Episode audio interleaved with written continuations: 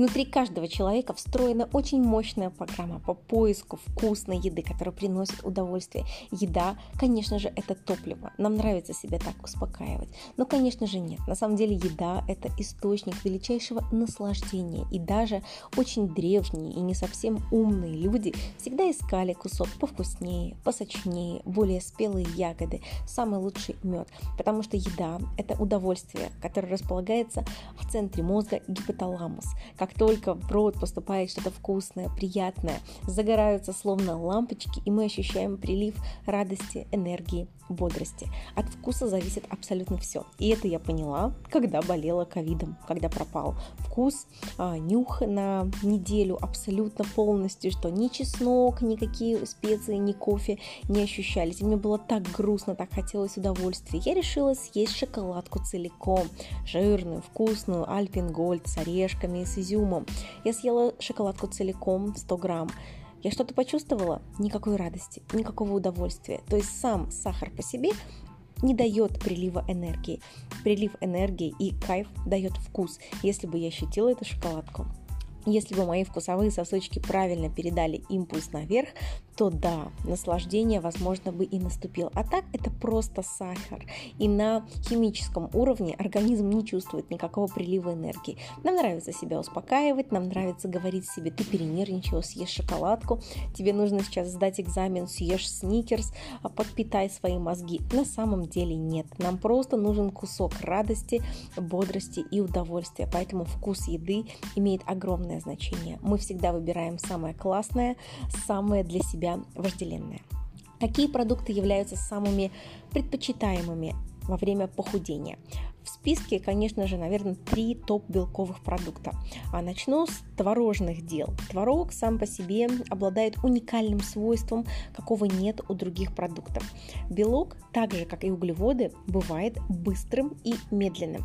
Понятно, что быстрый белок распадается, ферментируется достаточно а, шустро, а вот медленный белок, который называется казеин, а в творожной массе он содержится в пропорции 50 на 50, он отдает свои аминокислоты очень медленно. Таким образом, творог является хорошим вариантом как для утра, так и для вечера. Особенно, конечно же, для вечера. После тренировки а, мышцы нуждаются в регенерации.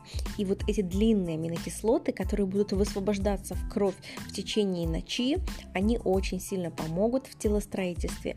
Они будут препятствовать травмам и поспособствуют более быстрой регенерации мышечных волокон. Тут важно понимать, что именно структуру всасывания аминокислот можно легко испортить жирами. Поэтому если твой завтрак, состо...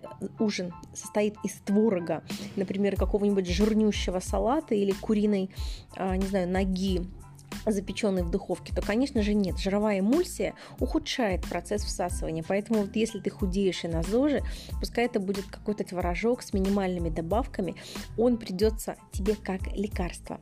Второй эталонный белок я бы сказала, даже по степени усвояемости, это первый белок. Это яичный. В данном случае без желтка. Но не потому, что мы их боимся. Желтки нужно кушать и важно кушать. Здесь хочу акцентировать, что именно чистый куриный белок без жировой эмульсии. Он усваивается на 95-97%. Это невероятно высокий процент. И такой белок можно назвать эталонным. То есть по нашей структуре ДНК он подходит нам идеально. Ну вот так Вселенная решила нас подружить с курицами, самыми, наверное, культивируемыми а, домашними птицами в этом мире. Запомните, пожалуйста, если голодно, если срочно нужно подпитать мышцы, если вы понимаете, что вы разваливаетесь, отварите себе куриных белков. Есть их можно прям действительно действительно много, потому что степень усвояемости высокая, степень отходов минимальная. Ну и, конечно же, третий э, продукт для зожников, когда хочется удовольствия вкусненького, это мясо-рыба. Особенно рыбный белок усваивается достаточно хорошо из-за его рыхлой структуры. А мясной, именно куриное белое мясо, к которому относится только филе. У курицы ножка, бедро, крылышки относятся уже к красному мясу. То есть это уже ну, более вредный жирный продукт. Диетическая только куриная грудка. Но вы знаете, я против демонизации еды и считаю, что в рационе должны быть все виды мяса. А именно в куриной грудке содержатся самые доступные белки.